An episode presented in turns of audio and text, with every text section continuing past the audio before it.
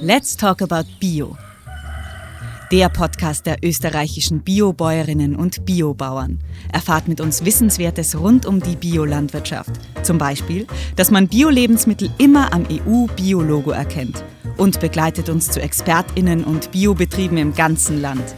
Diese Podcast-Folge wird unterstützt von Bund, Ländern und Europäischer Union.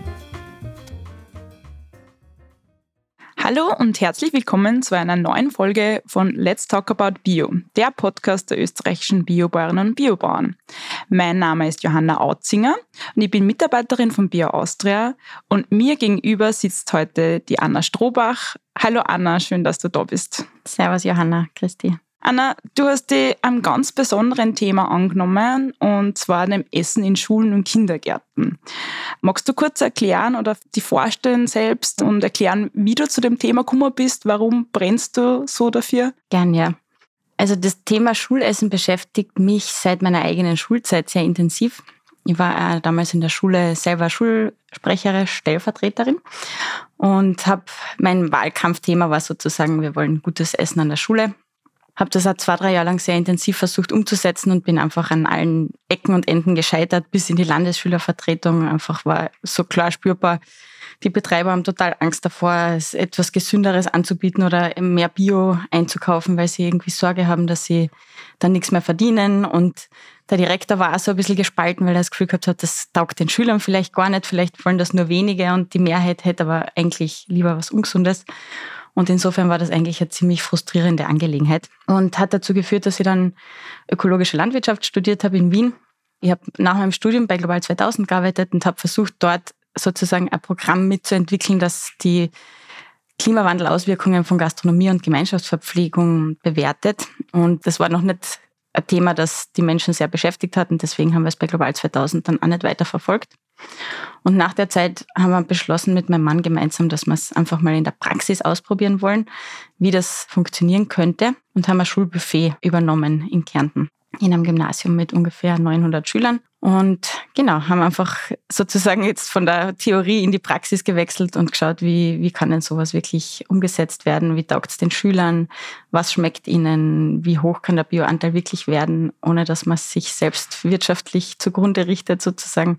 Und es war sehr, sehr spannend und auch sehr lehrreich. Und gleichzeitig eben nach sechs Jahren haben wir festgestellt, dass, können wir vielleicht dann ein bisschen später noch drüber reden, aber dass einfach viele Faktoren auch diese Geschäftsidee sehr schwer in die Breite kommen lassen. Und aus der Erkenntnis heraus habe ich den Verein Zukunft Essen gegründet, um einfach österreichweit uns dafür einzusetzen, dass die Voraussetzungen geschaffen werden, dass gutes Essen an Schulen überhaupt möglich wird. Also das heißt, das hat schon früh bei dir gekeimt. Du hast dich ja vorher ganz bald dafür interessiert und jetzt der Verein Zukunft Essen.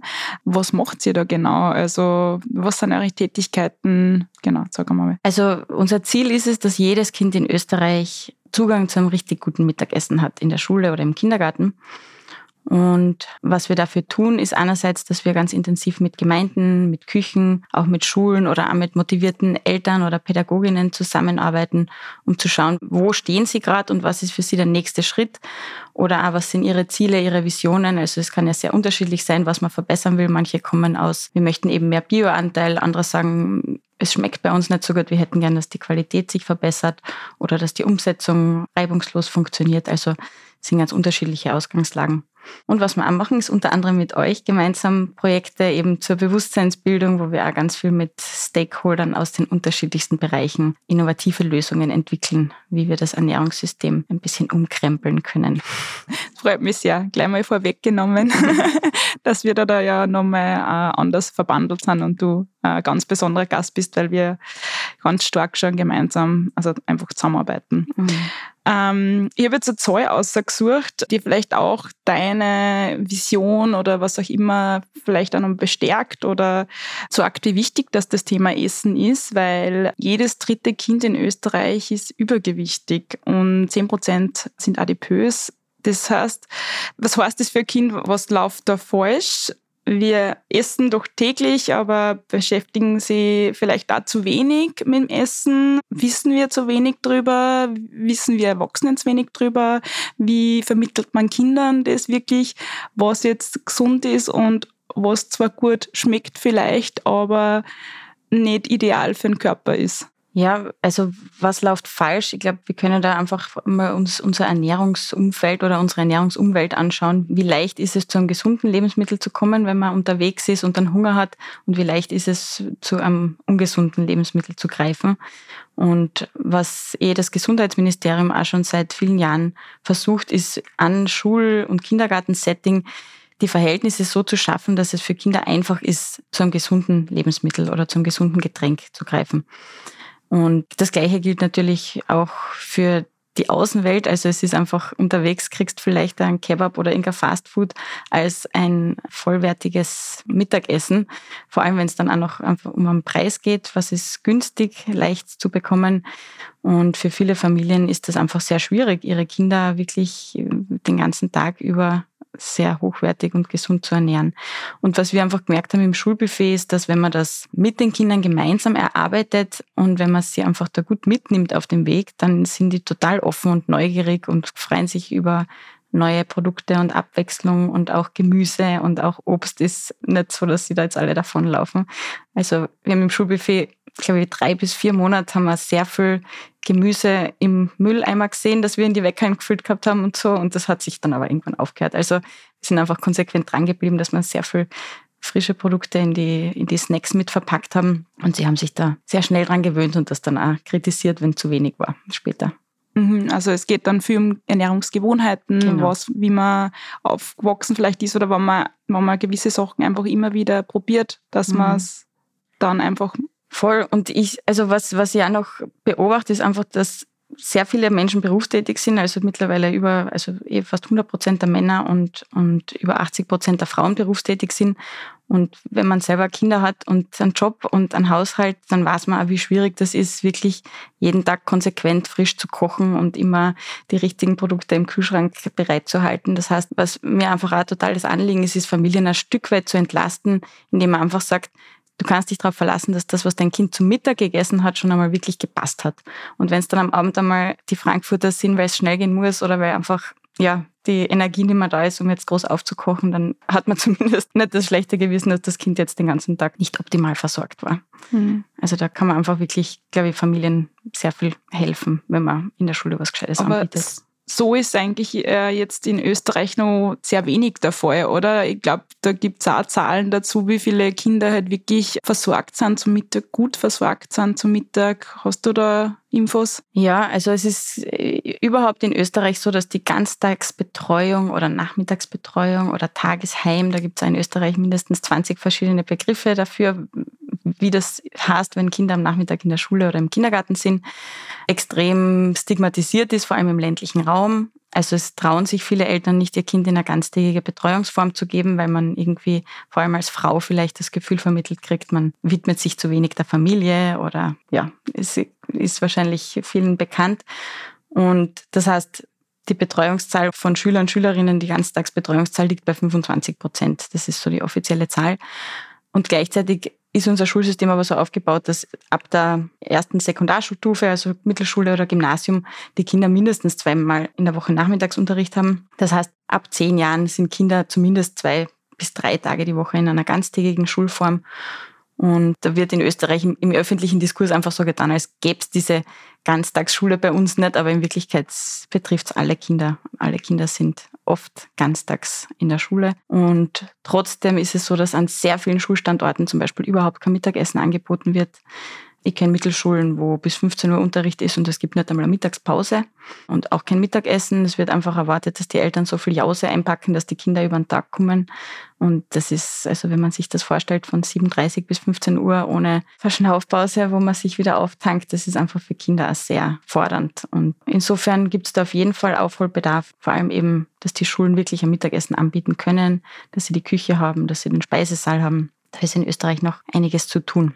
Also du sagst, der Bedarf ist auf jeden Fall da. Man kann eben, wie ihr selber erfahren habt, durch eure äh, Tätigkeit im Schulbuffet Kindern schon äh, einiges mitgeben. Man ist da schon einfach ein Bewusstseinsbild, ne, wenn man für Kinder kocht. Und deswegen auch meine Frage, Also der Hebel ist scheinbar sehr groß über das Schulessen. Man kann sehr viel bewirken. Wer ist da eigentlich zuständig dafür? Entscheiden das Eltern, entscheiden das Gemeinden oder kommt es zentral vom Bildungsministerium oder wenn auch immer? Hast mhm. du da Infos? Ja, also das ist sehr komplex, wenn man sich das im Detail anschaut, aber vereinfacht kann man sagen, im Volksschul- und Kindergartenbereich ist die Gemeinde zuständig und im höheren Bereich, also ab AHS, BHS und alle anderen Schulformen, sind die Bildungsdirektionen zuständig wobei zum Beispiel ein Gymnasium selbst die Ausschreibung gestalten kann für die Schulverpflegung. Also die können da gut mitgestalten. Eine Volksschule hat weniger Mitsprachemöglichkeit, es sei denn, sie haben ein sehr gutes Einvernehmen mit dem Bürgermeister oder mit der Bürgermeisterin und die gestalten diese Ausschreibungen gemeinsam. Aber die Ausschreibungen sind einfach ein total wichtiger Faktor. Und ich glaube auch, dass da viele Chancen verpasst werden. Man könnte in die Ausschreibungen sehr schön hineinbringen, was einem eben wichtig ist, worauf man Wert legt, damit wirklich der Bieter zum Zug kommt, der am besten zu der Gemeinde passt. Und es wird einfach manchmal nur alle 10 oder 20 Jahre neu ausgeschrieben. Das heißt, da ist auch jetzt nicht so viel Expertise vorhanden in den einzelnen Gemeinden oder Schulen.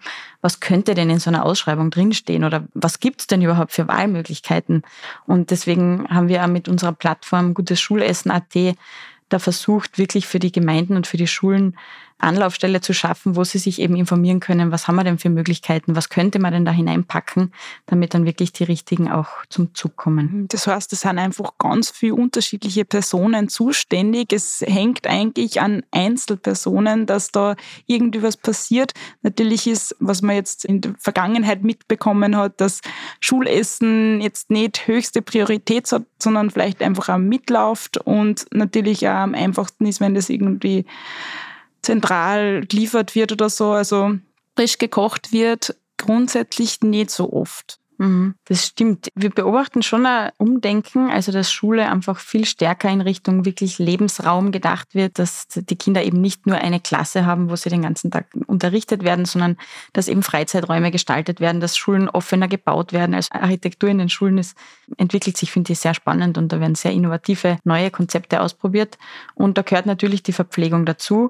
Das heißt, überall, wo, wo neu gebaut wird oder umgebaut wird, appelliere ich, dass dann auch der Verpflegungsbereich offen gestaltet wird, kindgerecht, dass es cool ist, dort abzuhängen, weil es ist einfach für Kinder und für Jugendliche gerade wichtig, dass es ein, ein Ort ist, mit dem sie sich identifizieren können, wo einfach sie sich als Jugendliche angesprochen fühlen. Also ich kenne von einer Tourismusschule, äh, die Schüler essen dort relativ selten, obwohl sie sogar selber mitkochen können, weil sie sagen, der Speisesaal schaut aus wie Altersheim und sie gehen halt lieber nebenan ins coole, hippe Café. Und warum soll nicht der Schulmensa auch ein bisschen wie das coole, hippe Café eingerichtet sein? Einfach damit das besser angenommen wird. Mhm. Und dann schmeckt auch das Essen besser. Das kennen wir, glaube ich, alle, dass der Raum extrem viel macht, einfach mit unserer Wahrnehmung vom Geschmack der Speisen. Ja, ja und wie das Essen auch zubereitet ist mhm. und so. Also bedarfsgerechte Ernährung ist ja dann doch auch immer wieder Thema da. Darf ich noch zur Frage, weil du gefragt hast, frisch gekocht. Das ist nach Bundesländern extrem unterschiedlich. Also zum Beispiel in Oberösterreich, wo du her bist, gibt es total viele Gemeindeküchen, die wirklich noch frisch für Kindergarten, Volksschule, Mittelschule kochen. Und das ist auch ein bisschen ein Kulturgut, dass wir gerne, also wir möchten gerne beitragen, dass das erhalten bleibt und dass diese Köchinnen wirklich gut arbeiten können und was wir da beobachten, ist, dass die total an ihre Kapazitätsgrenzen stoßen, weil einfach immer mehr Kinder in Ganztagsbetreuung sind und die Küchen teilweise dafür nicht ausgelegt sind für diese Mengen. Und in anderen Bundesländern, so wie in Wien zum Beispiel, wird ganz stark auf Cook and Chill, also auf gekühlte ähm, Speisenanlieferung gesetzt, weil es, glaube ich, in so einer großen Stadt einfach einfacher ist, wenn man große Anbieter sucht, als wenn man jeden Standort einzeln ausschreibt.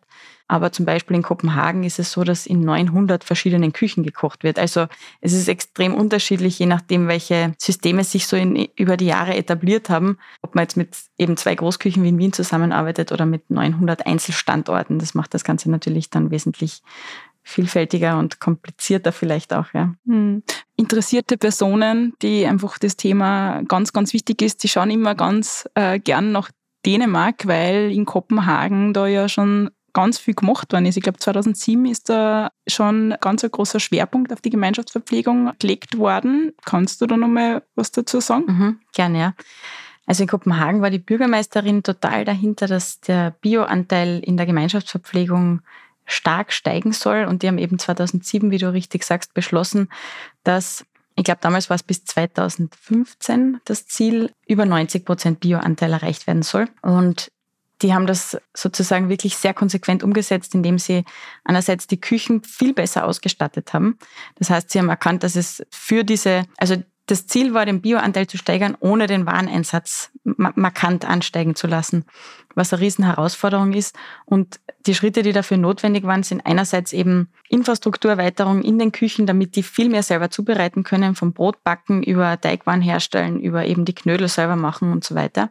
Und andererseits Schulung, Schulung, Schulung das Personal, das einfach dann wieder lernt, wie man ganze Tiere verwertet, wie man weniger Lebensmittel verschwendet, wie man saisonal kocht, vegetarisch ähm, leckere Speisen zubereitet und haben zum Beispiel eben ein Schulungszentrum gegründet, wo bis heute nicht nur das Personal, sondern auch zum Beispiel Schüler, Schülerinnen hinkommen können, um zu erfahren, was dahinter steckt, hinter diesem Organic Project in Kopenhagen und sind ja, absolute Vorreiter auf dem Gebiet. Mhm. Du hast ja schon gesagt, dass es in Österreich auch viel Best-Practice-Betriebe gibt, die es eigentlich schon sehr gut machen, aber dass es so ganzheitlich wird wie in Kopenhagen, dass man halt wirklich alle Küchen, die jetzt Kinder bewirten, sagen wir mal so, wirklich ein gesundes, gutes Schulessen liefern. Was braucht es da dafür? Also wir haben auch in Österreich ein ähnliches Best-Practice-Beispiel im Burgenland, wo das Ziel ist, bis nächstes Jahr 100 Prozent Bioanteil zu schaffen, was sehr ambitioniert ist. Also ich, ich finde das Ziel total lobenswert und super und gleichzeitig vielleicht braucht es noch ein bisschen länger, um das zu erreichen, aber prinzipiell gibt es da auch in Österreich ein, ein Leuchtturm-Bundesland. Und was es braucht, damit das funktioniert, das sieht man, finde ich, auch wirklich schön im Burgenland. Es braucht politischen Willen als allererstes. Und wir sagen gern, Essen ist Chefsache oder Chefinnensache. Das heißt, es wird nicht ein Landesrat sein wahrscheinlich. Es wird auch nicht irgendein Beamter aus einer Abteilung sein, sondern das ist wirklich, wenn ein Landeshauptmann, eine Landeshauptfrau oder jemand aus der Bundesregierung das Thema, diese Zügel in die Hand nimmt, ein Minister, eine Ministerin, dann kann man da wirklich was vorantreiben. Und wenn das fehlt, wir haben in Österreich auch schon sehr viele schöne Beschlüsse, mit denen wir arbeiten könnten, aber irgendwo fehlt auf Bundesebene so richtig ein Zugpferd, das uns da mit dem Thema ein bisschen den Weg bereitet, dass, dass wir besser vorankommen, ja dass man da ein bisschen äh, ganz viel Energie eigentlich einsteckt, weil äh, wie es in Dänemark, wie es in Dänemark gemacht worden ist, da ist halt wirklich der ganzheitliche Ansatz, dass man halt wirklich alle Facetten durchspielt, durchdenkt, was braucht's von mhm. Infrastruktur mhm. bis wo kommen die Lebensmittel her, wie werden die produziert. Ähm, das wissen wir alles, das können wir alles in Österreich. Wir haben perfekte Bio-Lebensmittel in ausreichender Menge vorhanden. Das heißt, es scheitert aus meiner Sicht zurzeit einzig am politischen Willen. Das kann man, glaube ich, so sagen. Okay, das lassen wir mal so stehen. Vielleicht hören es ja die richtigen Personen. Mhm. Weil du jetzt schon öfters Bio angesprochen hast, was ist jetzt eigentlich gutes Schulessen für dich? Ja, gutes Schulessen ist vor allem ein Essen, das den Kindern schmeckt. Also das Wichtigste ist, dass die Kinder sich freuen, dass sie in der Schule essen können, dass sie daheim erzählen, wie gutes Essen geschmeckt hat, weil Kinder auch ganz viel Impulse aus der Schule mit nach Hause bringen. Das heißt, man kann auch über das Schulessen ein bisschen die Eltern inspirieren, was den Kindern denn schmeckt und was man mal kochen könnte. Also Geschmack ist einfach ganz wichtig und Genuss, eine Vielfalt an Gerichten kennenlernen. Das ist so das Haupt, die Hauptaufgabe vom Schulessen. Und in zweiter Linie, das ist den Kindern jetzt vielleicht weniger wichtig, aber uns als Erwachsenen, die das System gestalten, sollte das ein Anliegen sein, soll es ökologisch nachhaltig sein es soll gesundheitsfördernd sein und für alle Familien leistbar. Das sind so die, die drei Aspekte, die einfach die, die Nachhaltigkeit sozusagen gut abbilden und dies gleichzeitig sehr schwierig machen, weil das alles unter einen Hut zu bringen, ist jetzt nichts, was man von heute auf morgen umsetzen kann, sondern da braucht es einfach in Gemeinden oft mehrere Jahre, bis man da ankommt, wo man sich gern sehen möchte. Ja. Klingt jetzt eigentlich gar nicht so schwierig. Es sind so jetzt sage ich mal ganz salopp, 0815 Sachen, wo man sich denkt, okay, ähm, das ist jetzt nichts Ausgefallenes, schmecken, es sollte einfach aus einer also aus guter Landwirtschaft kommen. Das klingt jetzt gar nicht so ungewöhnlich oder außergewöhnlich, wenn man da sagt, okay, es gibt den Geschmack, den Genuss aus biologischer Landwirtschaft und gesundheitsfördernd und leistbar. Das sind keine großen Dinge, die man da fordert eigentlich. Natürlich die Leistbarkeit ist ein großes Thema. Man, es gibt immer wieder Familien, die sich da recht schwer tun natürlich. Was sagst du bei so einem qualitativ hochwertigeren Lebensmitteleinsatz? Wird der Preis natürlich ein Thema sein? Aus der Praxis gesprochen, von deinen Erfahrungen, wie kann das funktionieren? Wie kann man das umsetzen, dass mhm. da die Lebensmittelqualität höher wird?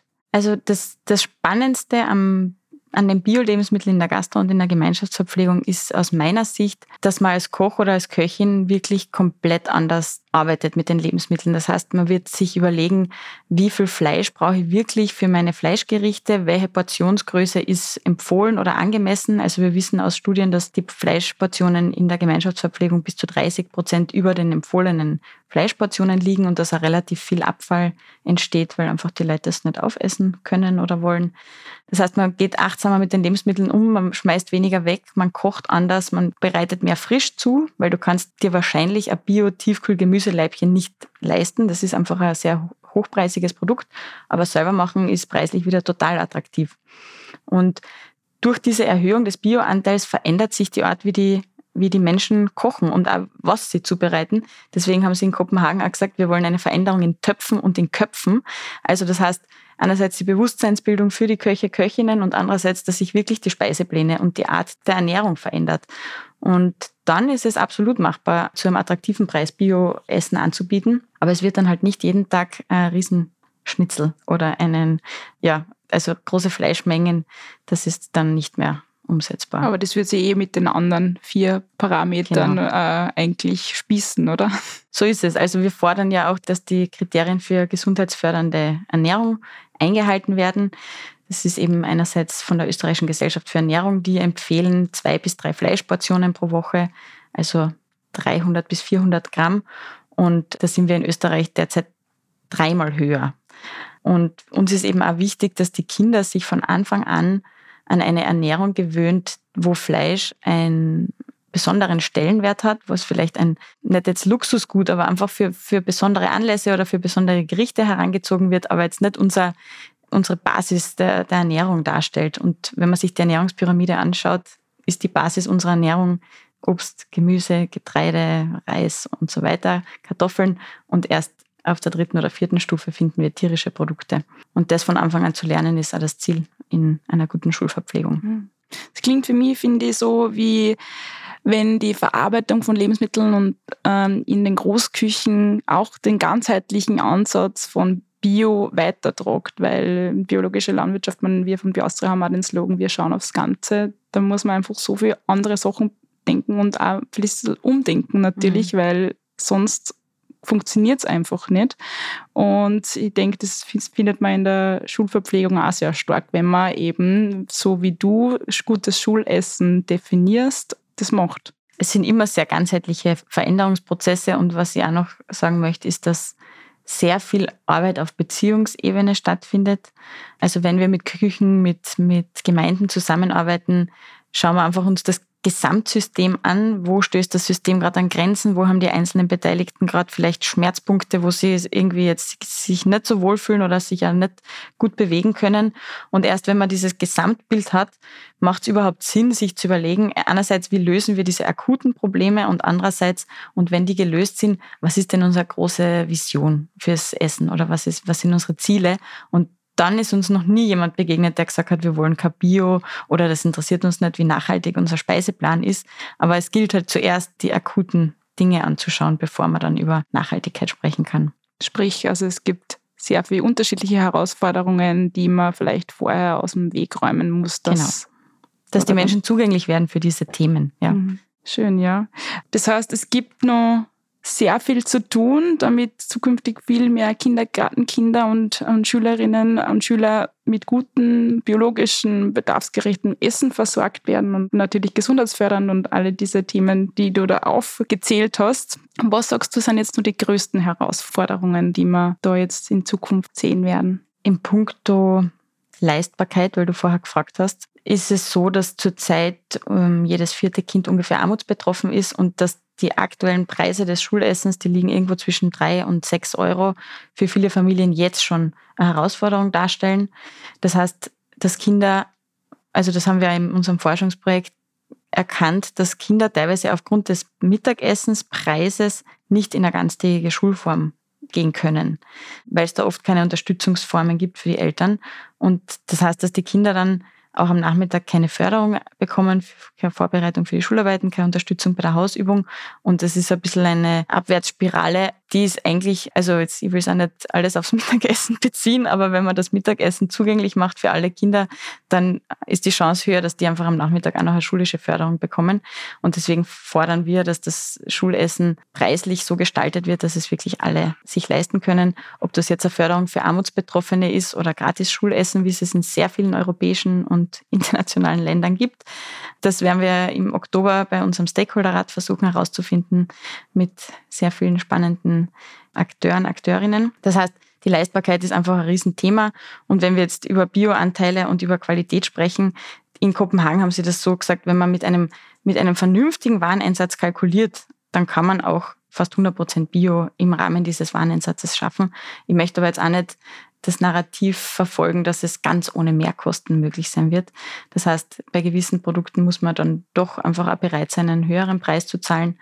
Und da fehlt, glaube ich, da fehlt oft die Bereitschaft, ja, doch auch Geld in die Hand zu nehmen für, für mehr Qualität. Das klingt so, wie wenn, wie du gerade gesagt hast, das Schulessen eigentlich ein ganz großes Backerl mit sich tragt, ziemlich viel Verantwortung hat oder ziemlich viele Möglichkeiten dann auch in sich birgt, dass man gesellschaftlich auch was verändert. Was ist deine Vorstellung? Wie essen Kinder im Jahr 2040 in Österreich? Ich meine, ich würde gerne sagen 2030, aber das ist jetzt gar nicht mehr so lange mhm. hin. Das wäre, glaube ich, ein bisschen utopisch, dass man da alles umkrempelt. Die Ernährung der Zukunft, die ist für mich pflanzenbasiert. Das heißt wirklich sehr bunte Teller, ganz viel Frische, ganz viel Gemüse und verschiedene Salate und das Fleisch oder den Fisch sozusagen als, als Draufgabe, aber nicht als die Hauptzutat und eine Vielfalt an Beilagen. Also da haben wir ja auch, wir essen einfach ganz viel Weizen und Mais sozusagen, aber es gibt da noch ganz, ganz viele andere köstliche Beilagen, die man den Kindern auch ein bisschen schmackhaft machen kann. Und am schönsten stelle ich es mir vor, wenn Kinder in der Schule also eine Art offenes Buffet vorfinden, wo sie einfach gustieren können und sich ihren eigenen Teller zusammenstellen. Weil ich glaube, wir wissen alle, dass es manchmal schwer ist, am Donnerstag zu wissen, was man am Mittwoch in der nächsten Woche zum Mittag gerne essen wollen wird. Also dieses lange Vorausbestellen und irgendwie dann nicht mehr flexibel sein oder vielleicht auch die Portionsgröße nicht mitbestimmen können. Ich finde, das ist einfach für Kinder eine Chance, ihren, ein bisschen besser auf ihren Körper zu hören, zu schauen, was lacht mir an, worauf habe ich Lust, was mag ich vielleicht Neues probieren, wie viel Hunger habe ich, was ist meine Freundin. Also, dass man da auch ein bisschen einen Lernraum übers Buffet sozusagen noch eröffnet. Schön. Ich habe jetzt von dem gemeinsamen Gespräch eigentlich drei so große Sachen mitgenommen. Also danke für die Erläuterung, wie du die Zukunft vom Schulessen vorstellst, wie das dann wirklich ausschauen soll. Es muss sich quasi was ändern. Das, das Ernährungssystem muss sich ändern, weil wir, glaube ich, auch irgendwann einmal an unsere Grenzen stoßen. Nicht gesundheitlich vielleicht auch, aber halt auch was du am Anfang erwähnt hast, das Klima, die Umwelt, wenn wir weiterhin so viel Fleisch essen, wird es irgendwann nicht mehr möglich sein, dass wir uns alle ernähren, sagen wir mal so und dass Bio in der Gemeinschaftsverpflegung auf jeden Fall machbar ist. Du hast so ganz schöne Beispiele gesagt, wo das schon wirklich gut umgesetzt wird.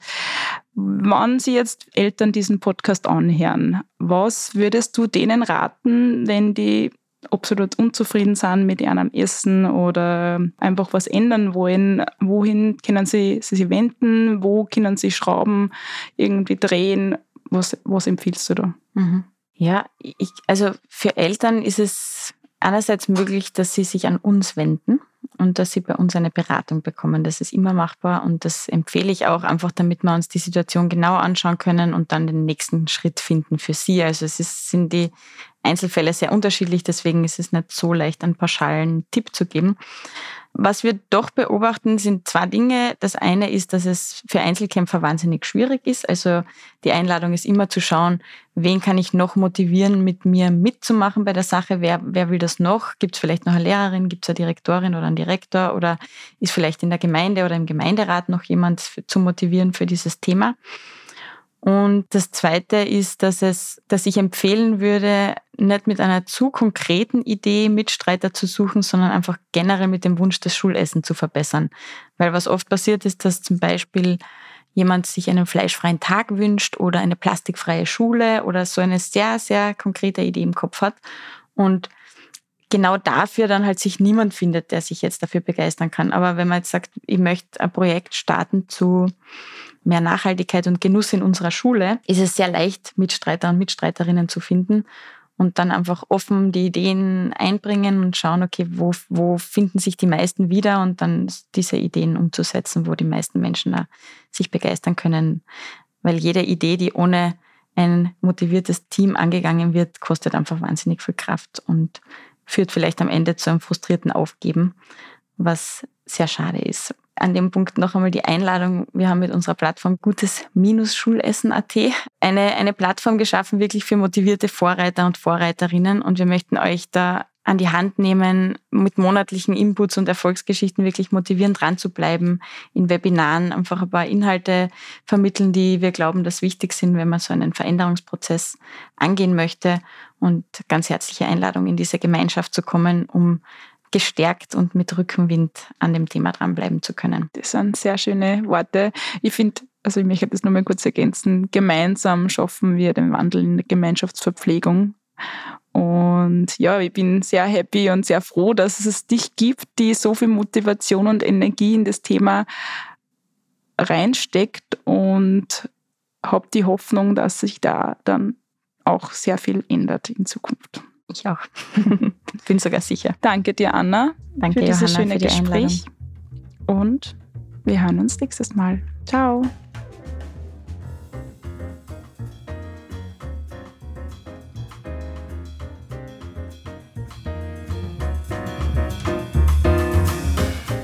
Diese Podcast-Folge wird unterstützt von Bund, Ländern und Europäischer Union.